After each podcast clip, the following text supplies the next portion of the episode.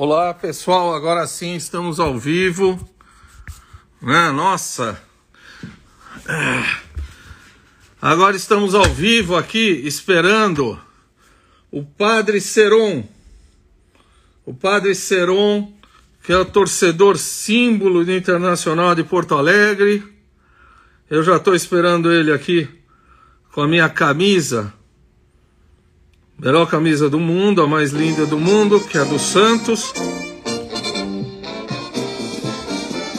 Aí, estamos esperando o Padre Serão. Padre Serão, apesar dessa brincadeira, é, é uma das pessoas mais lindas. O trabalho sensacional que o Padre Serão está fazendo no Rio Grande do Sul. E como ele é o, um torcedor símbolo do Internacional de Porto Alegre. Aí, o Guina é de Porto Alegre e torce para o Inter. Ó, para contrabalançar eu já botei aqui o peixe. Estamos esperando o Padre Seron. Acho que o Padre Seron não entrou ainda.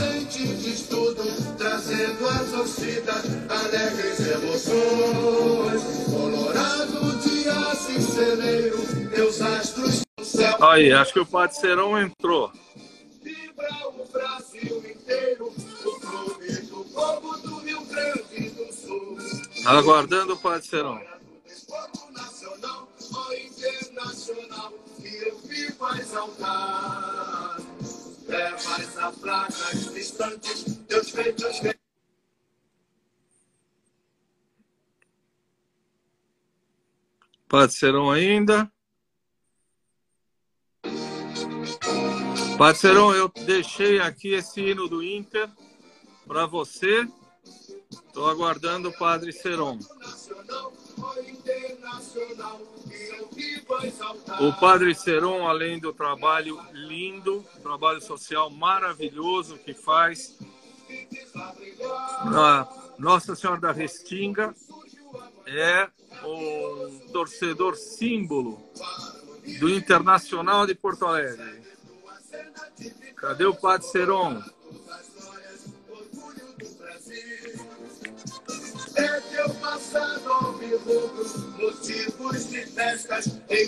Padre Seron precisa, entender, precisa lembrar, padre, que você não pode entrar pelo pelo computador, né? É, olha aí, tem uma luminária aqui que me deram tem até o, a camisa do Santos, que é clássica. É isso aí é o hino do Internacional de Porto Alegre.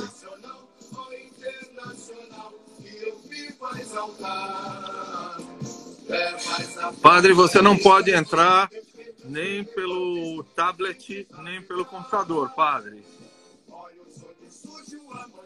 Segue tua senda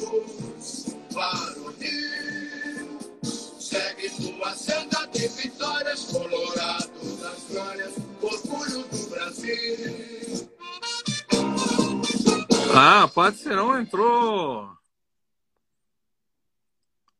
Padre Serão. Agora sim.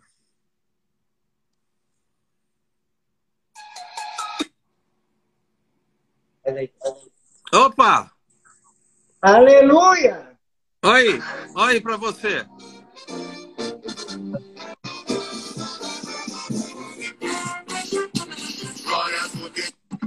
Foto.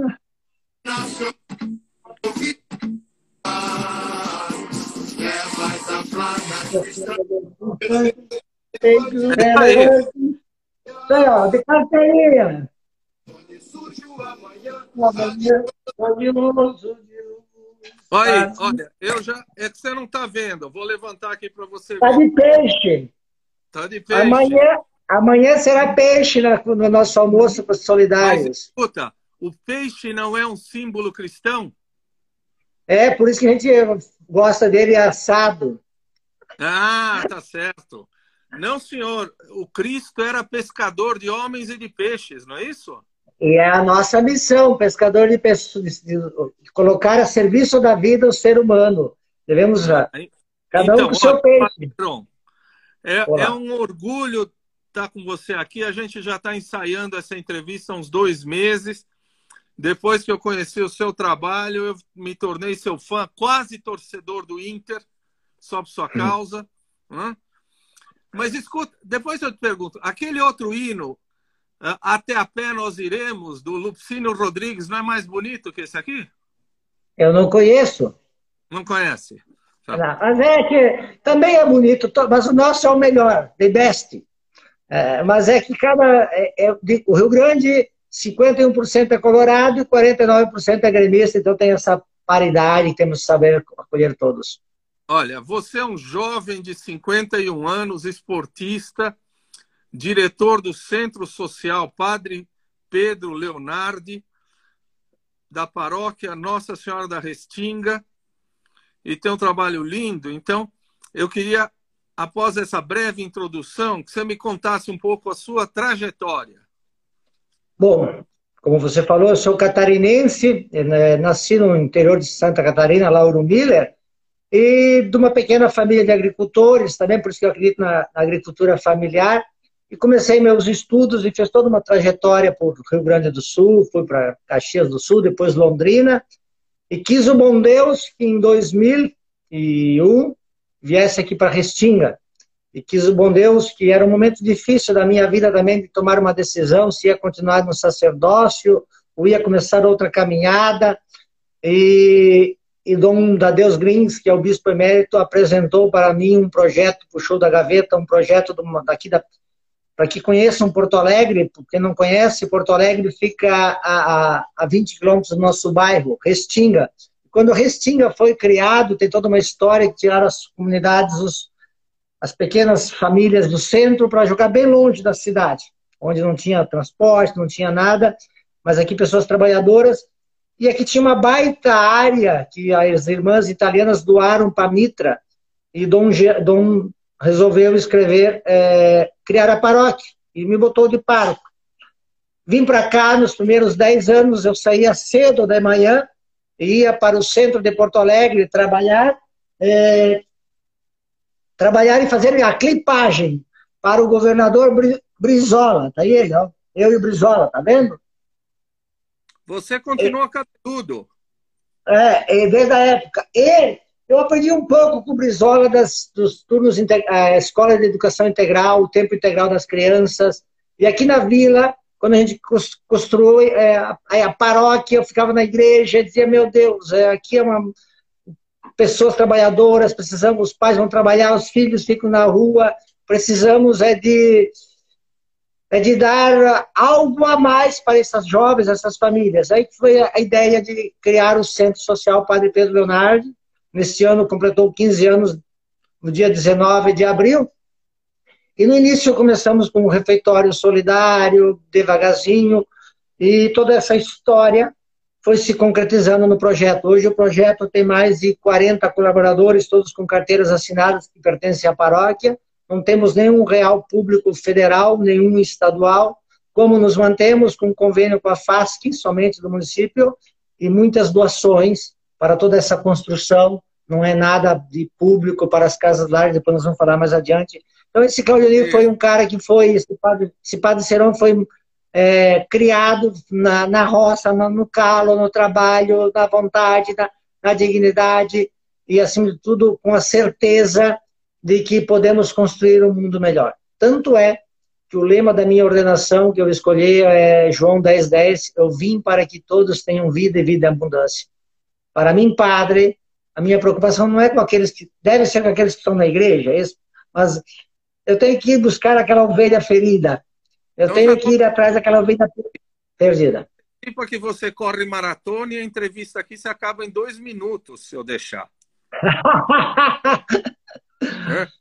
Escuta, como é que você se ordenou padre e como é que você descobriu essa sua vocação?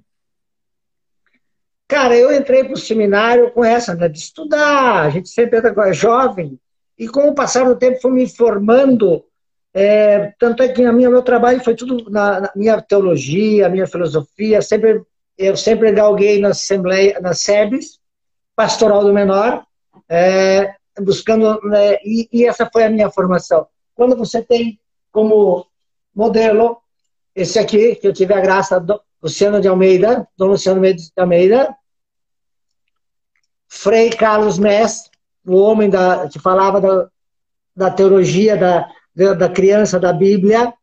Esses foram, esses foram os meus formadores que eu me inspirei, e aí foi criando o que eu sou hoje é, na Bíblia.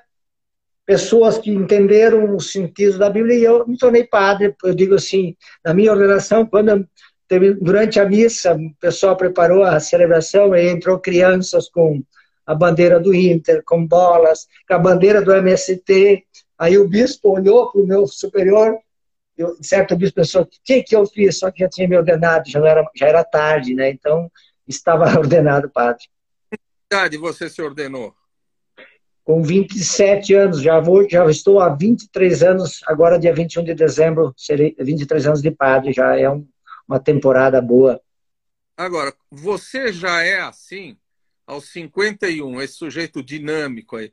Aos 27, você, não, você queria ser padre? Você não queria correr maratona, namorar, passear? O que que te levou ao seminário? Também fiz também fazia isso. Mesmo no é. seminário a gente namora muito. Não posso mentir, não posso ser hipócrita, é, é, mentir, né? Porque no seminário a gente também namorava, né? Porque somos é? normais. No seminário a gente também namorava, somos normais. Tá. Né? E aí você vai aprendendo, vai lutando, não vou ser hipócrita, mas aí quando você vê, vai vendo as pessoas dizer, ó, oh, precisamos é, de estar a serviço da vida, e aí tu vai criando essa... Vai, o tempo vai te mudando. Mas nós estamos sempre em crise, né? estamos sempre em descobertas, estamos sempre, conforme cada papa, você entra numa crise também, então é toda uma história. Tá. E você acabou de falar do MST. Escuta, a Manuela aí não deu, né? Eu estava torcendo para a Manuela, não deu certo, né? Não deu certo. Eu, a, a, o MST, por exemplo, foi lá em Ronda Alta, eu estive lá na Fazenda Noni algum tempo, no encontro de SEBS, e lá onde é que tava toda, começou toda a história aqui também no Rio Grande do Sul. Onde e eu é? acredito que eu estou com um quilo de arroz aqui, certo? É. E que é produzido Tá, tô vendo o símbolo. É, agricultura familiar cooperativa. Eu acredito muito. É alimento que nós precisamos produzir no Brasil, a agricultura familiar para as famílias. É o, para as famílias. E o arroz está tão caro. E quem está produzindo é, é um assentamento aqui do Rio Grande do Sul, Nova Santa Rita. Então, não, as pessoas dizem que são baderneiros, que não sabem trabalhar. Aqui está a prova. Nós alimentamos nossas crianças, alimentamos as pessoas com arroz produzido nos assentamentos. Então, a prova. Então, é, é, é assim como é, na sociedade existem muitos movimentos. E se a casa. E todo mundo é humano. Se errou no movimento, no momento, todo mundo. Todo mundo errou. Bota na navalha, mata todo mundo. Não é assim. Não é assim. E o Papa Francisco tem nos mostrado que a misericórdia de Deus, a bondade infinita. E, e eu vejo tantas enormes fazendas que são que pegam, né, dos narcotraficantes. Por que não colocar essas grandes fazendas para produzir alimento para esse Brasil, umas pequenas agricultura familiar, pequenas pequenas famílias, 20, 30 hectares, poderão produzir muito alimento e gerar milhares de empregos no momento que estamos vivendo. Outro Nós aprendemos dia, a lição de casa aí com meu filho, aí fui estudar agricultura familiar. E a agricultura familiar produz muito mais que os grandes latifúndios no Brasil, não é verdade? Sim, porque os grandes latifúndios são para exportação. Para exportação. E a agricultura familiar é para, para o nosso consumo próprio. Eu, eu, eu, eu desde pequeno em Santa Catarina, lá onde eu morava, pequenas propriedades e todo mundo plantava um pouco de tudo, vendia um pouco de tudo e sobreviviam felizes, e viviam felizes, fazia troca. E, e a pandemia agora nos ensinou muito que a cooperação, agora mais do que nunca temos que cooperar, o, o, o cooperativismo é o caminho, não, é, não é aglomerar, é, vamos aumentar a montanha, depois, depois vamos distribuir. É. Depois vocês já morreram quase todo mundo. Não, isso era uma frase durante o governo se bem me recordo, do Delfim Neto. Delfim, exatamente. Na nossa época. Você lembra disso? Claro, por isso que eu digo. E continua, essa, é? e continua presente isso, isso é triste. Ah, aí. Mas fala um pouco das obras sociais da Restinga. Você já me disse, e algumas pessoas que o conhecem aí, falam que a Restinga é um povo batalhador, é um povo que luta. Que obras sociais você tem na Restinga? Aqui eu vou tomar, um, vou tomar um vinho. Ah, eu, eu não posso tomar vinho. Alex, traz o vinho. Nós temos muitos projetos aqui no Centro Social. O Centro Social são é, oficinas, é, crianças do contraturno escolar. Nós temos até uma fábrica que tivemos de shape, ó, de skate. Ah. Esse é um shape. É, oficinas que as crianças participam de matemática, português, leitura, taekwondo, é, teatro, esportes, skate. Nós temos uma pista de skate aqui dentro do projeto. Então, pergunta pista de skate. Daqui a pouco você fala. É tudo dentro do projeto aqui. E a um quilômetro daqui, depois nós vamos falar sobre as casas lares, que também é do Centro Social Padre Pedro Leonardo. Então, aqui diariamente, em tempos normais, quando as crianças estavam Desde o dia 19 de março estão fechados a presença, mas continuamos a atender eles todos os dias em torno de 500 refeições, dias, o contraturno escolar, mas todas as crianças com duas refeições. No dia 19 de março, quando começou a pandemia, nós tínhamos, podíamos ter fechado a entidade, certo? Sim. Mas, mas nós, além disso, porque solidariedade é uma virtude humana, né? Mas nós somos uma igreja, nós devemos fazer a caridade. Bom, nós não somos ONG, nós somos igreja.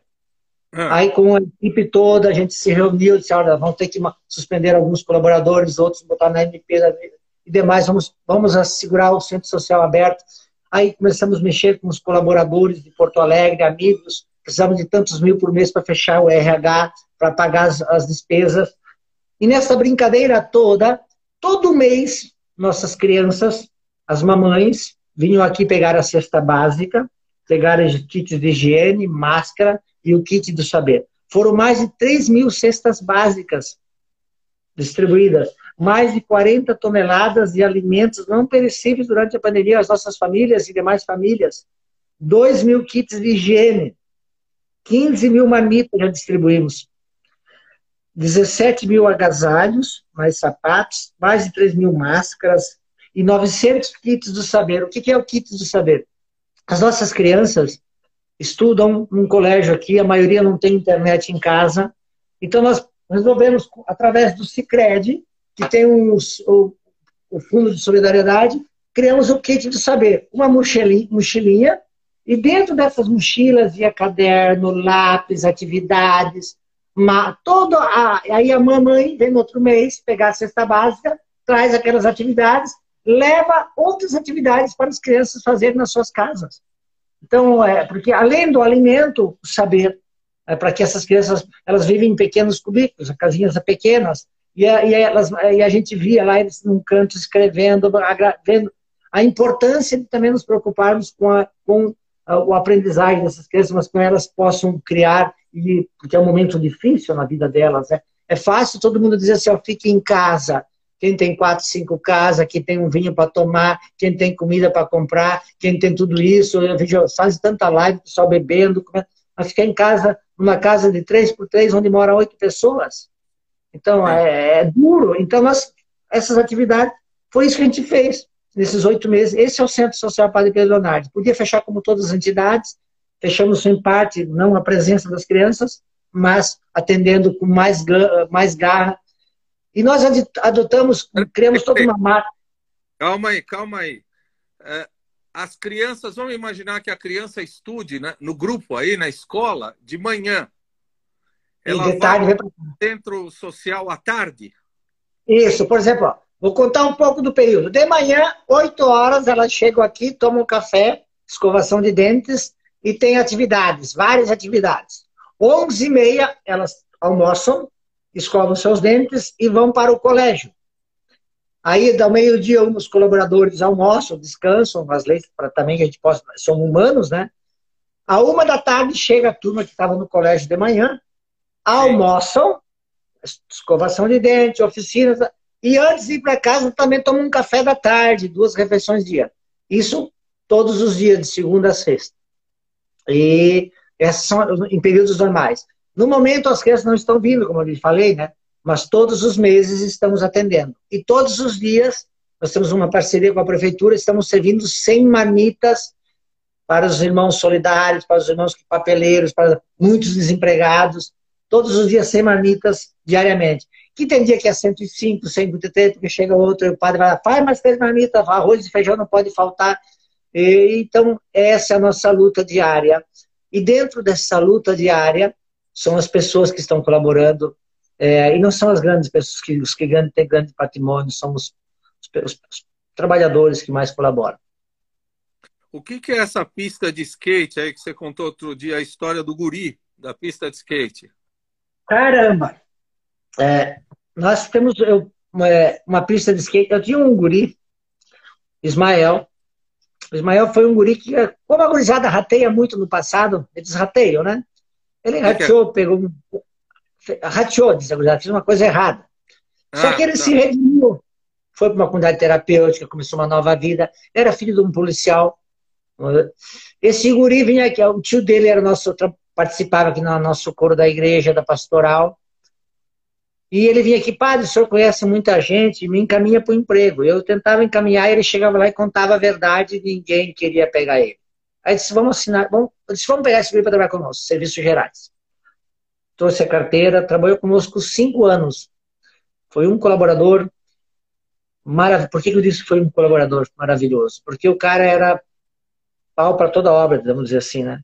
E tinha um coração, e era testemunhar para a gurizada, gurizada, eu fiz isso no passado, não faço isso. Ele dava o testemunho dele. E numa quinta-feira santa de 2014 ou 2015, no lava-pé, a gente lava os pés, tudo, ele estava na missa, tá? Ele, ó, oh, padre, amanhã eu tô indo para Alvorada visitar minha sobrinha que nasceu. Eu disse, ah, Ismael, cuidado, Alvorada é um bairro aqui perto de Porto Alegre, um município, e lá que ele tinha alguns inimigos que ficaram, porque ele. E foi com o pai dele, que é sargento, sargento Pádua, visitar a, irmã, a, a, irmã, a sobrinha que tinha nascido, numa sexta-feira santa. É, isso me dói. É, é, e quando ele estava chegando na casa dele, é no lado do muro, os malandros estavam lá, mataram ele e o pai dele. Eu estava em casa, nunca me esqueço, eu estava em casa descansando, sexta-feira, mas sexta-feira a gente faz via sacra, faz a confissão, e nós ter via sacra às três da tarde, eu estava descansando, Aí a Silvana me liga assim, padre, mataram o nosso guri. Eu pulei, que, que guri isso? A Silvana é uma colaboradora nossa, que é uma mãezona também, que trabalha maravilhoso, uma liderança. Eu saltei do carro, de, saltei, peguei o carro, tinha via saque, vim na parada, só estou indo para Alvorada.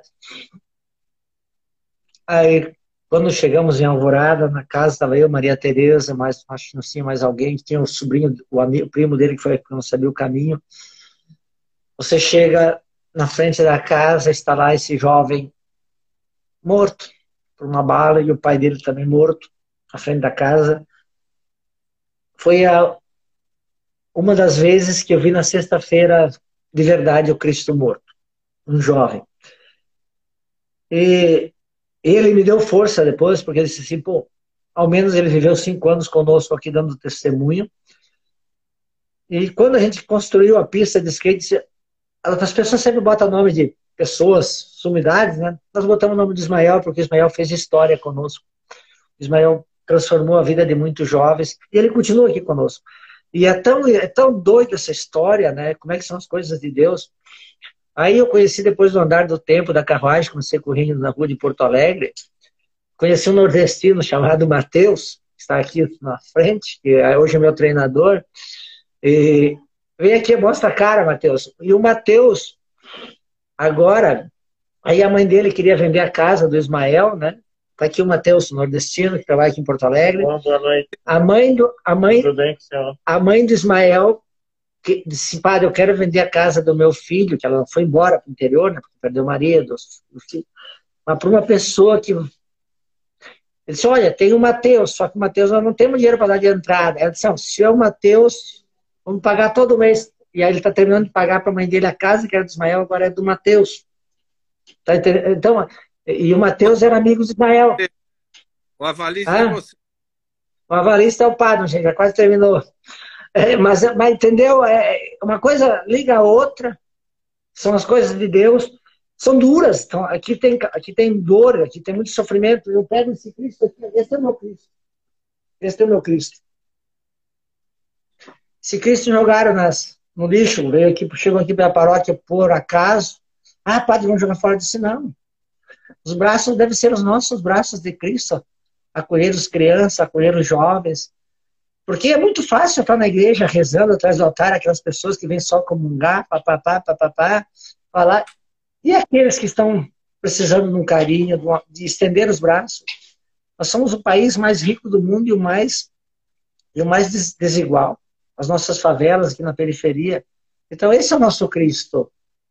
Esse é Jesus que veio, eu vim para que todos tenham vida e vida em abundância. É aquele que disse: quem não tiver pecado, atire a primeira pedra. Porque a gente diz, ah, prostituta, e cadê o prostituto? Cadê o homem prostituto? Essa maneira de julgar. É, tudo em nós seja amor. Então, essas histórias é a nossa vida. Tem muitos a gente usa muitos símbolos aqui para não esquecer a história, a gente usa muitos sinais para não esquecer a vida das pessoas, gente são vidas humanas, são vidas que importam.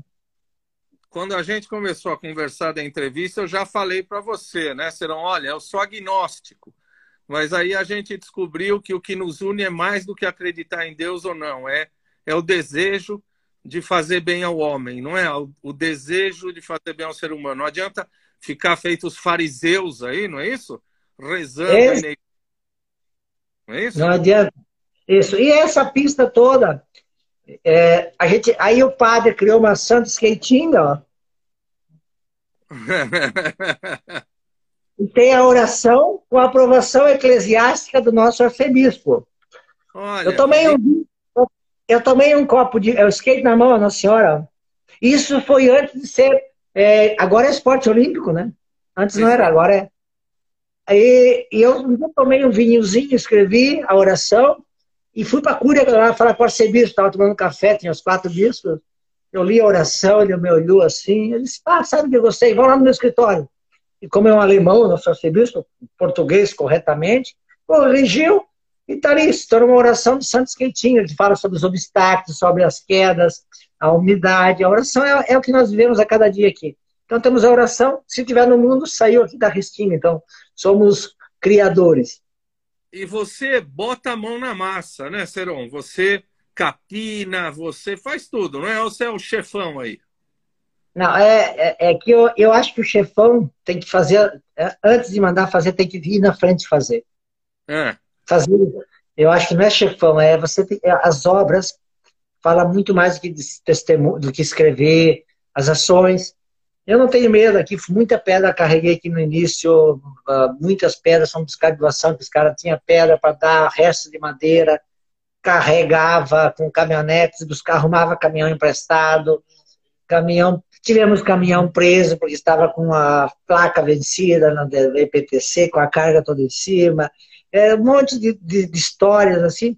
E aí, toda sexta, agora, cada 15 dias, eu vou para a Seasa de Kombi, aí o Serginho, catar, lá na, é, catar verduras. Não pode entrar na Seasa na, na sexta, né? Mas aí eu chego lá e disse, eu tenho uma reunião hoje. Uma reunião, padre? É uma reunião, vamos reunir as caixas aí. Aí os caras começam a irritar para dentro, lá, Ribrado Silvion, Jacob, a gente une as caixas e traz 40, 50 caixas de frutas e verduras aqui para a comunidade. E aqui no dia a dia o primeiro, primeira chamada que eu fiz, eu botei Claudio Honor. Aí você falou, não, Claudio Honor é meu irmão. Você é. Claudio Onir, mas diga, se é para dar doação para o projeto, é, é Padre Seron. Se é para cobrar conta, eu digo, ah, procura o Claudio Onir, eles nunca vão achar. É. Mas tem outros irmãos que também é Claudio Onir. Claudio Onir, Claudio Cir, Claudio Nir, Claudio Ney. É é, é, era para ser uma, uma, um trio sertanejo, não deu nada certo. Escuta, me conta um segredo aí. Qual é o salário de um padre? Olha, querido, na nossa arquidiocese, vou ser franco, são, a nossa arquidiocese paga dois salários, é, a Congra, que a gente chama as paróquias, dois salários mínimos. Eu, de 2001 a 2015, trabalhava fora, das 5 às 10 da manhã, é, trabalhei fora para sustentar. Em janeiro agora veio a minha aposentadoria pelo INSS, né? 36 anos de contribuição, sempre contribuí. Então são dois salários a compra do, do, do, padre da Arquidiocese de Porto Alegre. Mas nós temos mais a Unimed, que a Diocese paga, e nós temos o Fraterno Auxílio, que é uma coisa bonita na nossa Arquidiocese, que é uma casa de repouso para aqueles padres que já estão... O que acontece? Trabalham 40, 50 anos numa comunidade, tira todo o suco da laranja e depois se joga o bagaço num canto. Sim. Mas graças a Deus, na Arquidiocese, tem uma, lá em Gravataí tem uma casa que atende, até tive essa semana lá visitando os, os, nossos velhinhos de 90, 95 anos, bem cuidados, com enfermeira, com alimentação. Eu acho o cuidado de quem um dia cuidou, o cuidado de quem um dia é. cuidou vai ver que eu sou ignorante, mas eu nunca ouvi padre dizer que tem um emprego extra para se manter. Você trabalhava fora da igreja também para se manter? Aqui na, aqui na paróquia, sim, né, tia? Na época eu vim, porque não tinha paróquia. Foi criada a paróquia tinha um terreno, e se vira com o terreno, né? E tem muitos padres que trabalham fora, dão aulas na faculdade, não é o meu caso, eu, eu sou, sou atípico à faculdade, dão, são diretores de colégio, mas eu trabalhei fora com fazendo assessoria comunitária para o Vieira da Cunha há muitos anos, e fazia a tal da clipagem para o governador Brizola, e eu fazia reuniões, tudo isso, assessoria, nós, trabalhei. E, e foi bom, porque eu sabia que entrava o meu salário, que eu tinha meu suor, eu ia à luta, saía aqui da Ricim, ia até o centro, é, sabia a distância, então, quando você vive toda essa, foi importante viver tudo isso, porque tu entende a comunidade, tu entende as pessoas, porque você também passou por isso. E passou por, passei por. Porque logo no início que eu saí da congre... no início que eu vim para cá, se não fosse as irmãs aqui que dessem um almoço, dessem a janta, isso foi duro, que não iniciar uma paróquia. Então a gente passa... e é bom passar por isso. Ah, desculpe, a igreja lhe dá uma residência. Você tem uma casa. É, a casa paroquial não tenho ainda. Nós vamos construir. Na época, eu adquiri, eu adquiri uma casa, fui pagando há 45 meses, tô, terminei de pagar. Sou produtor rural também. Pô, o padre que faz, é, tem que ser eclético aqui na vila, fazer um pouco de tudo, né? E, mas não esquecer o carisma, salvar as pessoas. Eu durmo muito cedo. Essa hora, se eu não estava fazendo a, a, live com você, eu já estava levantando quase. Oito horas, mas cinco da manhã eu estou de pé. Eu gosto cinco da manhã, eu 5 de manhã, estou na luta, na lida, já faço meu treino lá, assim, meu, a minha oração, meu treinador já é 10 quilômetros, 15, 7 horas, já estou pronto para a batalha. É que aí, peraí, aí cortou um pouquinho. Você corre 7 quilômetros? Não, meu treinador diz hoje é 7, amanhã é 10, então tem que ser muito cedo, 6 da manhã, correr para poder fazer meus treinos, senão depois eu corri. Tem dia que é 20, é sábado, que tem menos trabalho, e faz 20 quilômetros no sábado. Escutante, é... passar para assuntos mais leves, você me falou da Cidade dos Anjos. Ah. Né? E aí a gente podia falar o seguinte, Seron, como é que as pessoas, não só de Porto Alegre, as pessoas que vão ver esse vídeo, como é que as pessoas podem te ajudar a contribuir financeiramente? Como é que as pessoas fazem uma contribuição para você? É, é só seguir as nossas redes sociais do Centro Social Padre Pedro Leonardo. Ali nós temos as contas bancárias do projeto, que é do Cicred, Cooperativa e Banrisul. Através do imposto de renda também, é, que é a pessoa física e pessoa jurídica. É, aqui no Rio Grande do Sul é também a nota fiscal gaúcha que a gente pode se cadastrar. E a gente convida sempre as pessoas a visitar o projeto, a ver onde é que eles estão investindo a doação deles, a solidariedade. O que é a Cidade dos Anjos? Não sei se eu posso falar. Claro. É, a Cidade dos Anjos, nós temos, nós, nós temos, antes de construir a Cidade dos Anjos, quando terminamos o centro social aqui, que foi refeitório, um monte de obras, nós tínhamos três casas alugadas aqui na nossa comunidade. Em cada casa, nós tínhamos oito crianças que eram encaminhadas pela Vara da Infância e da Juventude, com a doutora Sinara, que é uma parcerona. Nós temos um convênio com a FASP também. E nós pagávamos aluguel dessas casas pequenas, imagina, oito crianças e um casal social, no qual eu sou guardião, então eu sou padre, mas, oh, vinho bom, hein? É, no qual eu sou ah, padre, eu tenho 24 filhos. Eu tenho 24 filhos. É. Aí, e nós tínhamos uma capela a um quilômetro daqui, uma, que era meio que abandonado, um baita terreno que a gente adquiriu na época, veio junto, né, quando se criou a paróquia. E numa, nós assim, vamos construir a cidade dos anjos. Aí procurei a doutora Sinara, levamos um projeto. E foi uma loucura, porque a gente come... é, é um projeto de 4 milhões, doido, sem um recurso público federal. Nos... Graças a Deus, nesses três anos que a gente começou essa luta, já está toda a infraestrutura pronta, o campinho de futebol, a horta das crianças, porque tem uma hortinha, e as três casas estão prontas. Cada casa reside as crianças, e na terceira casa tem é, as fotovoltaicas, energia solar para complexo, e a água da chuva da pequena igreja é uma, uma cisterna para a horta. Então, pense com toda a questão do meio ambiente. Nesse complexo terá um salão de eventos, terá um fé com café, depois vou explicar por que o fé com café, hum. oito lojas, que é na avenida, para que a gente possa, com o salão de eventos para eventos, para alugar, as lojas, o fé com café, nós temos adolescentes, meninos e meninas que têm 16 anos, certo? Com 18, essas crianças, adolescentes, têm que dizer, ó, pega a tua malinha, tchau, querido. E eu estou dizendo assim para o tráfico, toma esse jovem que está pronto, é para ti agora. Não, com 16 anos vão ter o fé com café, vão poder assinar a carteira desses jovens, vão poder fazer um curso de barman ali, de garçom, de tudo, culinária, Vamos vender para a comunidade, que é numa avenida ali, é pouco, é um quilômetro, pega bem na avenida, que vai para o Caminhos Royais de Porto Alegre.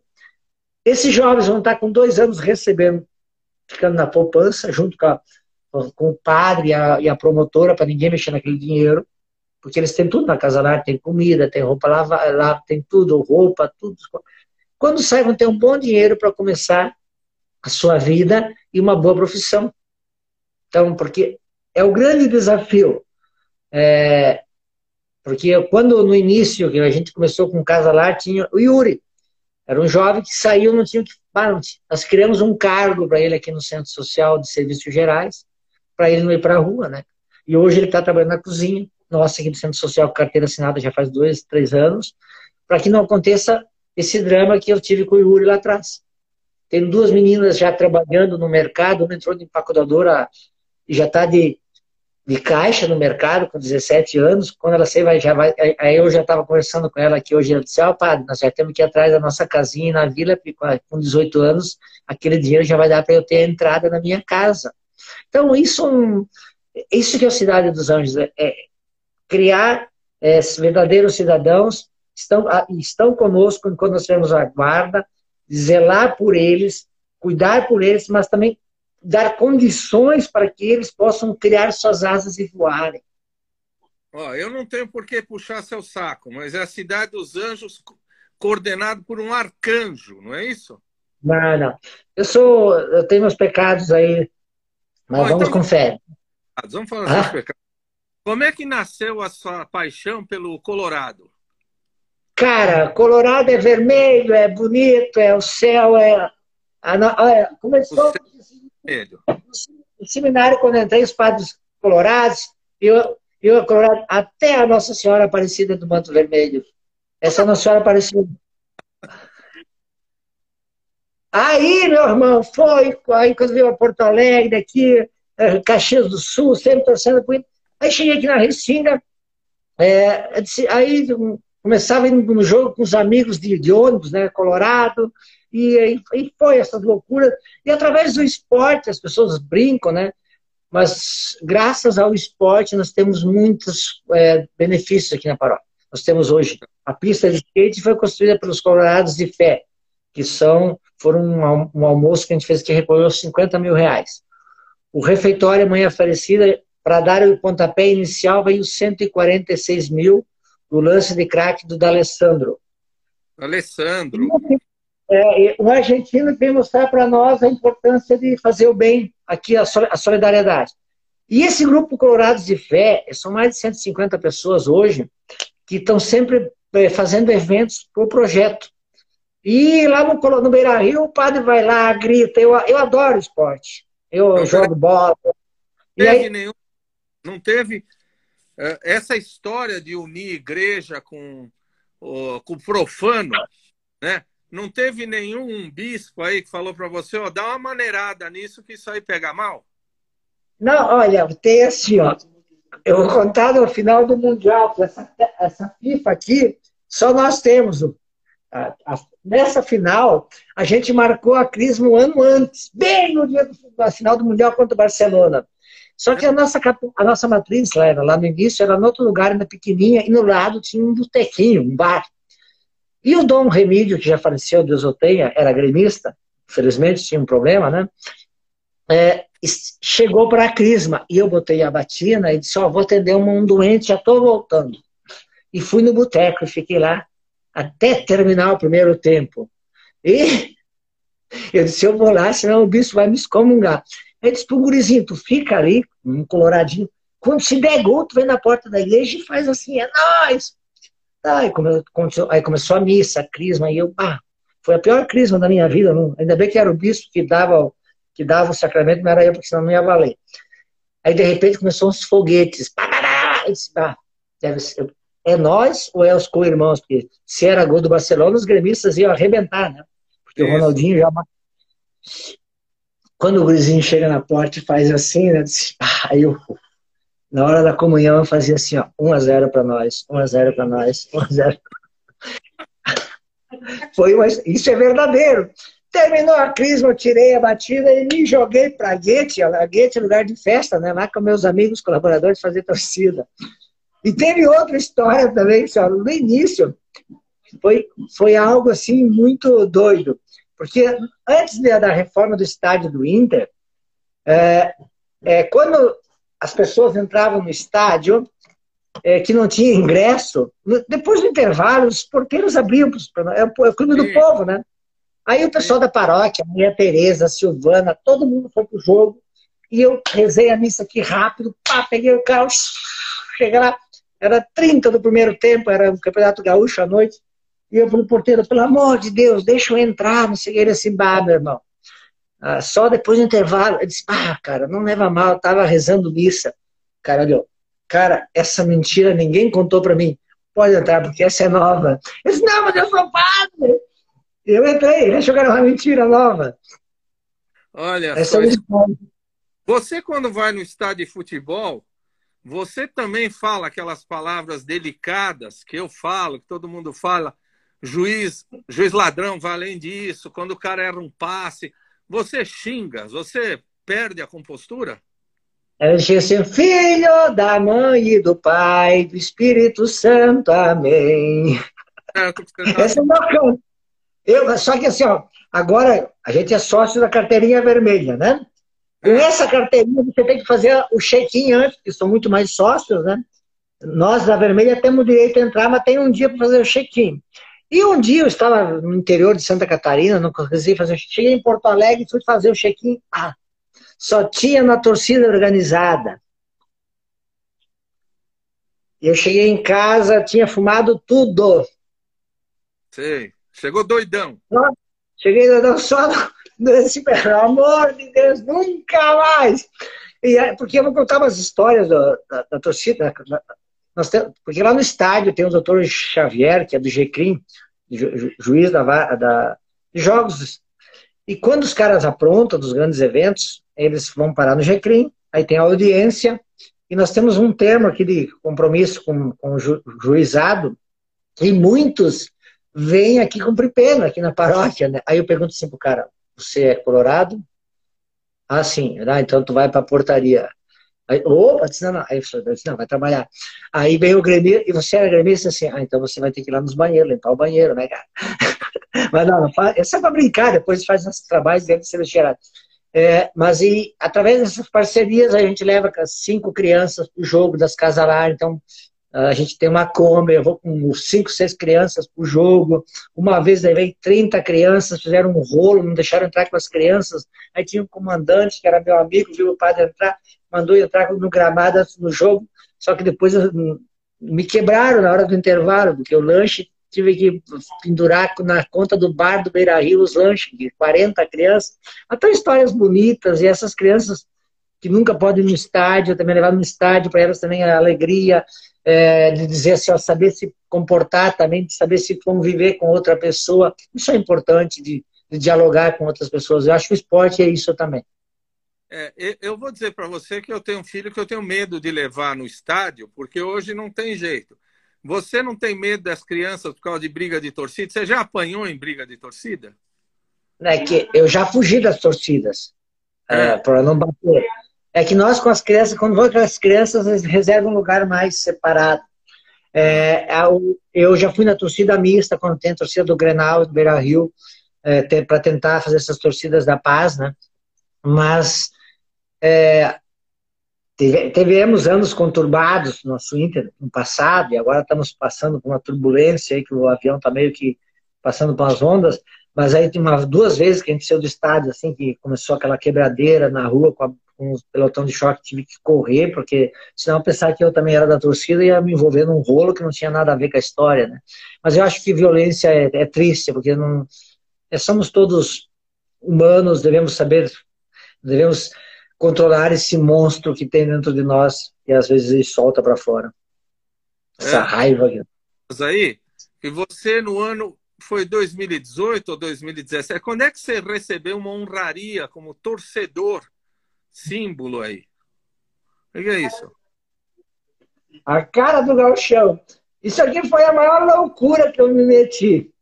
Ah. Porque é o seguinte, um dia ligaram, ó pai, nós estamos escolhendo um de cada time, os 14 clubes do Gauchão, para fazer a, a, a votação online. Tá, beleza. A primeira fase foi mata -mata, era mata-mata, barbadinha. Chegou na semifinal, aí começou o pega, aí começaram, e meu, nós aqui ia lá, votava, só que podia votar quantas vezes quisesse. Aí, quando chegamos na final, era numa sexta Semana Santa, tinha um cara lá, de, era de São Luís, foi eu com São Luís, Rio Grande, de São Luís, São, é, de, do Rio Grande o time. O guri era, não tinha Facebook, era um cara, era, tava, era um, tinha, era um artista, e nós começamos a perder, perder, perder. Aí começamos a criar, aí um, um blog Arquibancada Colorado criou a cara do Galchão, um grupo para votar. Aí aqui no centro social botaram 10 computadores, os jovens ficavam a noite toda aqui votando no padre, era cachorro quente. O Alexandre, que é mudinho, o Alexandre que está aqui é, é mudinho, né? É o meu fiel escudeiro. Aí ele aprendeu a votar e até ele foi receber o troféu comigo lá na RBS, né? Então foi, e pior, esse foi o último título do Inter, cara. Quanto tempo faz isso? 2000, 2018, nem Gauchão mais ganhou. Ah, mas aí esse campeonato seu é feio, né? Só tem dois times, o resto não vale. Oh, três anos atrás foi Novo Hamburgo, ganhou. É. Tem vários times. Tá doido, feio. O primeiro tem que tomar o um cafezinho em casa para depois começar a tomar o um cafezão longe. Tá feio? Eu quero o Gauchão. Tem troféu, eu quero. Agora, os jogadores do Inter te ajudam aí? Você já falou do, do Alessandro. Às vezes aparece algum jogador aí para leiloar camisa, para fazer essas coisas? No passado, o Alex, que jogou no Corinthians, que tinha uma. Lembra do Alex? Ele, ele vinha seguidamente aqui ajudar. A gente consegue camisas autografadas, assim, por exemplo, fazer leilão. Você vai para um leilão, para uma live aqui com a Kelly Matos, e a gente leiloa. O Dunga, que também vinha, vinha aqui, colaborava muito. Aqui tem, um, tem uma camisa dele, ó. Olha o quadro dele. É. Então aqui tem muitas relíquias para vender. e isso e é um museu, mas a gente vende tudo para fazer a para fazer a até temos essa relíquia aqui, ó, não sei se você conhece, ó. Sabe quem é esse aqui? É o time do Papa. E ainda homenagem a ele, ó. Ah, é. Olha é que lindo essa camisa. É o São Lourenço. Com homenagem do Papa Francisco. Bom, mas qual que é o melhor time? É o Inter ou é o time do Papa? Olha, aqui é o Inter e lá é o do Papa. Tá certo. Que é o meu chefe, né? Esse cara aqui eu tenho que. Até o quadro dele é vermelho e branco. Ó. Eu falei com você outro dia, falei que o seu atual chefe é um cara que coloca a igreja num outro patamar dos papas anteriores, né? Eu estava conversando com algumas pessoas e eles estavam dizendo assim, olha, esse Papa é um cara que voltou a abrir a igreja, quer dizer, não sei se voltou a abrir a igreja, porque o Cristo nunca fechou, mas para homossexuais, para transexuais, para pobres, para divorciados, separados. É, é, é, de fato, esse, pa, esse Papa te oferece uma igreja mais aberta, mais democrática? De fato, ele veio mostrar para nós, tanto é que o nome já diz tudo, né? Francisco, né? São Francisco de Assis da humildade, da simplicidade, e, e veio mostrar para nós padres que nós não somos poder, nós devemos ser serviço, devemos estar a serviço das ovelhas, do rebanho, como ele tanto fala, devemos ter compaixão, misericórdia, e, e por incrível que pareça, eu tenho muitos amigos meus que, assim como você é agnóstico, tenho outros ateus e tantos, que entenderam muito mais a mensagem do Papa Francisco do que nós dentro da própria Igreja Católica. Só nós vemos aquela briga de poder, Opus Dei, é, o raio que o parta, os cardeais, que Deus me perdoe, não é poder, é estar a serviço, é acolher. E, e po eles podem é, se sentirem é, que são os donos do mundo, mas não são. É, se não tiver quatro paredes, a igreja continua embaixo de uma árvore, com a Bíblia, com uma mesa, se celebra a Eucaristia. Se não tiver ah, o, o, incenso, vamos rezar a missa. Eu nunca fui, fui a, só ao inverso, avesso ao incenso, que me faz mal. Eu já invento isso, né? É, alérgico, inventei essa alergia para não usar. É, mas o Papa Francisco tem mostrado tudo isso, desde o início desde o início seu pontificado, as encíclicas, agora, é, todas as encíclicas que ele colocou, eu tenho a última encíclica dele aqui, por exemplo, Fratelli Tutti, ó, sobre a fraternidade e a amizade social. Aqui é só. Isso aqui é, isso aqui é baseado tudo na palavra de Deus. E a palavra de Deus, a Bíblia, não é para escravizar, é para libertar. A palavra de Deus veio, como o Frei Carlos Mestre tanto nos ensinou, ela deve ser colocada para libertar o povo, não para escravizar o povo, para dominar o povo. Igreja, Estado e poder, não. Poder, igreja, Estado, não tem. Aliás, você falando isso, eu lembro agora de um termo que é muito comum na igreja.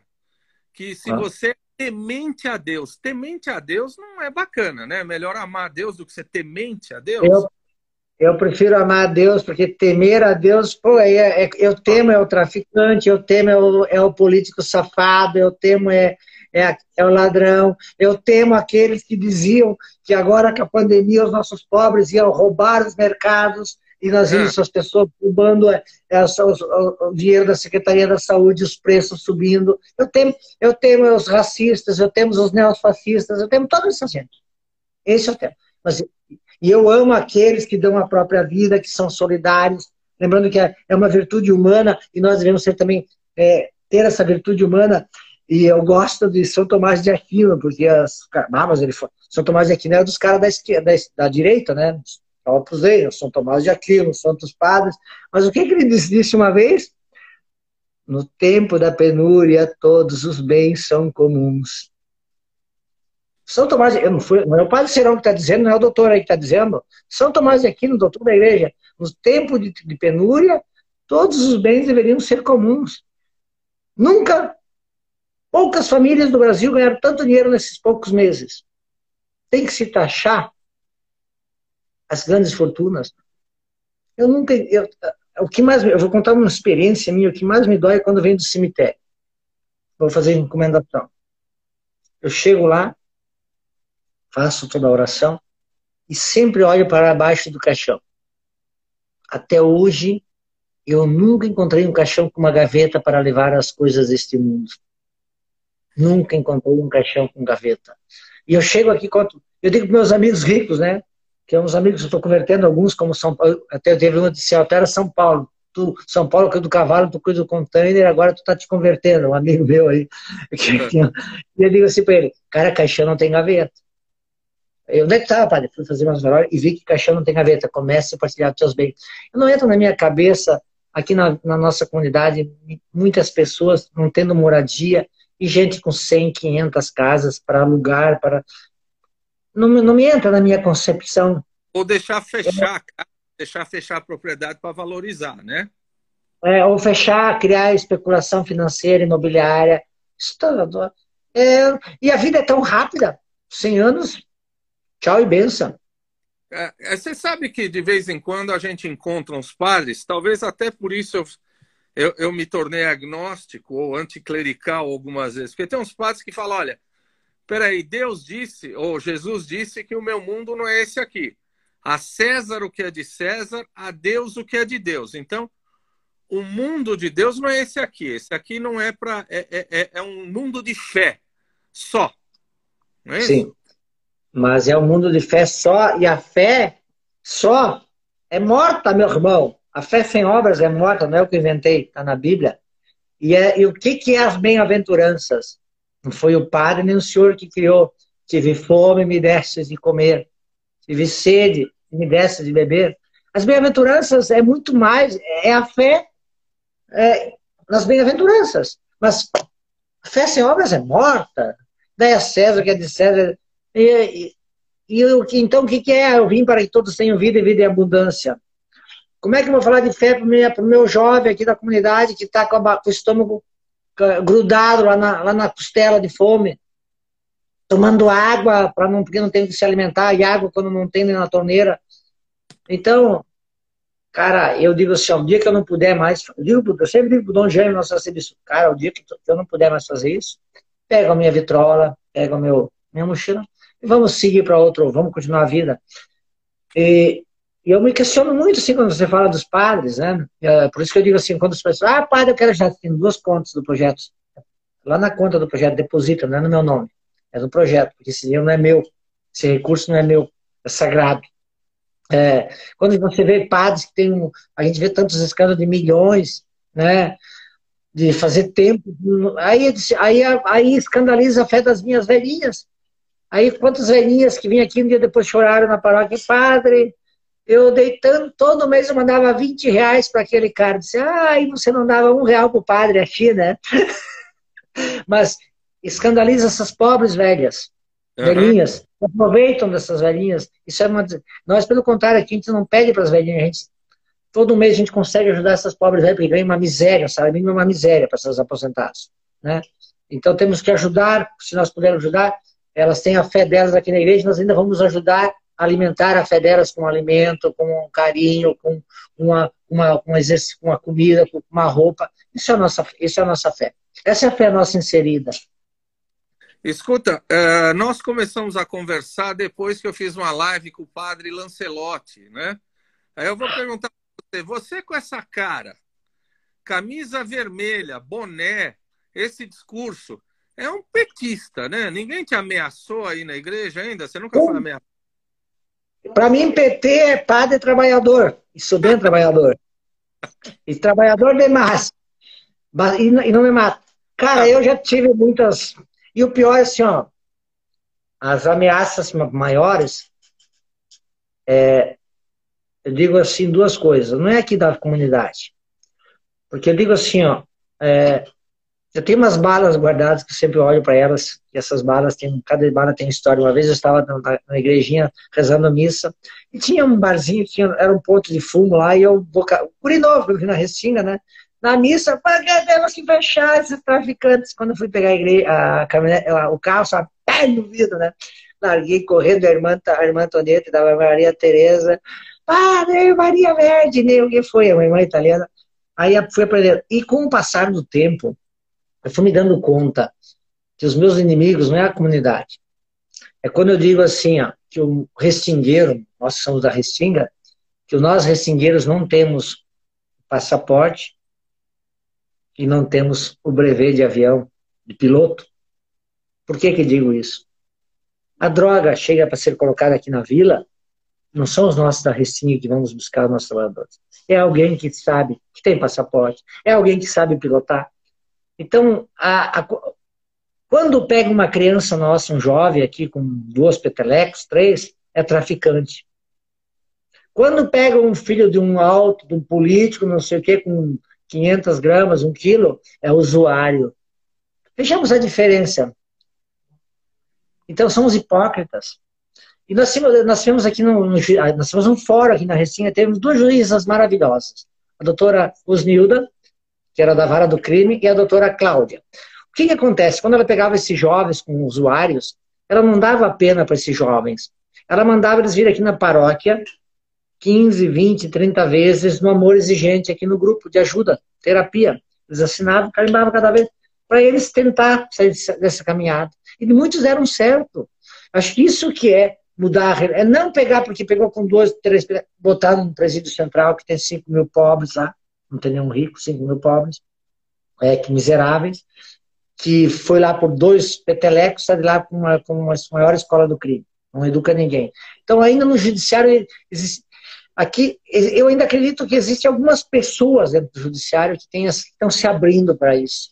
E é preciso se abrir para essas. Dizer assim, ó, é, tratar com igualdade. Não porque aquele grandão lá é filho do grandão, é usuário, é, é dependente, o nosso aqui, que é pobre, é, é, é dependente. É, é, é, é, o traficante. Então, é muita hipocrisia. E, e, a, e, a, gente perde muitos jovens, a gente perde muito. Eu tô, e agora com essa pandemia, esse dia eu estava caminhando de máscara com todos os protocolos, eu vi um jovem dos nossos aí, estava ali na esquina, disse, ah, meu irmão, tá aí, não, não vai. Mas, padre, o que tu quer? Eu tenho que trabalhar. O que tu quer, padre? Eu não posso frequentar colégio, não posso. Aqui eu estou trabalhando, eu estou ganhando um troquinho da família. Essa é uma realidade nua e crua, só que nós queremos, nós tapamos, a hipocrisia tapa, não fala, e vamos perdendo jovens pela, por essa guerra. Mas que alguém está trazendo de fora e está morando nas grandes coberturas, não aqui na vila. Olha, eu vou fazer as duas últimas perguntas porque eu sei que você quer descansar. E eu falei para você que eu tive uma paralisia facial, eu estou babando de um lado aqui, não fecho o olho, mas eu não queria perder a entrevista com você. Então nós vamos na raça aqui. O que, que você acha? Eu chamo ele de psicopata. Você pode chamar de anticristo, o que você quiser. O que, que você acha desse governo brasileiro nosso aí? O que, que você acha dessa vergonha? Cara, primeiro, nesse momento, nós devemos ouvir a ciência. Nós devemos ouvir a ciência. Nós estamos matando muitas pessoas por não ouvir a ciência. É o primeiro passo que o governo deveria fazer é ouvir a ciência. Se essas pessoas se prepararam, estudaram, cientistas, dizer que o caminho é esse, os nossos governantes deviam dizer, ó, vamos esse. Agora, quando eles criam confusão na cabeça do povo, cria desordem, que um gado vai para lá, outro gado vai. Tá Isso é muito triste. É, é vergonhoso, porque é o seguinte: estamos acabando com a nossa mãe natureza, estamos acabando com os direitos que tinham sido adquiridos, que ainda falta muito para a nossa nação. É preciso que, os, que, se, que haja uma conversão. Eu rezo muito por eles, sabe? Eu rezo. Eu rezo porque nós temos que, nós temos que é, rezar pelos demônios rezar pelos monstros que Bom, estão matando. Rezar por demônio, anjo caído é recuperável, não é? É, tentar derrubar para ver se depois ele se converte, cortando as asas para que não crie um voo para matar os demais novamente. É, mas é, é, é duro, meu irmão. Não tem, não tem nem o que falar. É, eu olho assim, ó, quando eu vejo cada decisão que se toma, eu digo assim, ó, eu não acredito que a minha nação, minha, a nossa nação, né? Nós estamos vivendo isso. Nós estamos num momento de encruzilhada e de pessoas brigando por, por coisa tão. Em vez de brigar pela vida, em vez de brigar pelo amor, em vez de brigar pela solidariedade, vamos fazer. Não, brigando por um. Por, por fanatismo que coloque o Cristo na vida em primeiro lugar que vão acabar com esses monstros e devemos estar nas nossas mãos de construir uma essa sociedade, de levar a esperança, de não deixar morrer os sonhos. Às vezes a gente cansa, tem que tomar um vininho para dizer assim, ó, esse vinho nos alivia a mente. E aí a gente vê que nós não somos sozinhos. Aí tem um doutor lá em São Paulo que está nessa caminhada, um padre Júlio, que é um sonho de consumo meu, ficar depois dessa pandemia uma semana lá, de morador de rua, para ele me dar comida lá uma semana para aprender com ele. É, então tem, somos milhões, se olhar. Nós somos a maioria, só que nós temos medo. Não deixemos que o medo, como diz o Papa, não deixemos o medo tomar conta de nós. Não deixemos que roube nossa esperança. Não deixe que roube nossos sonhos. Não deixe que nos matem. Gritemos, nos unimos. Unimos, somos fortes, somos a maioria. Mas a maioria que está calada. É, somos 70%, não é? E aonde estão, pergunto?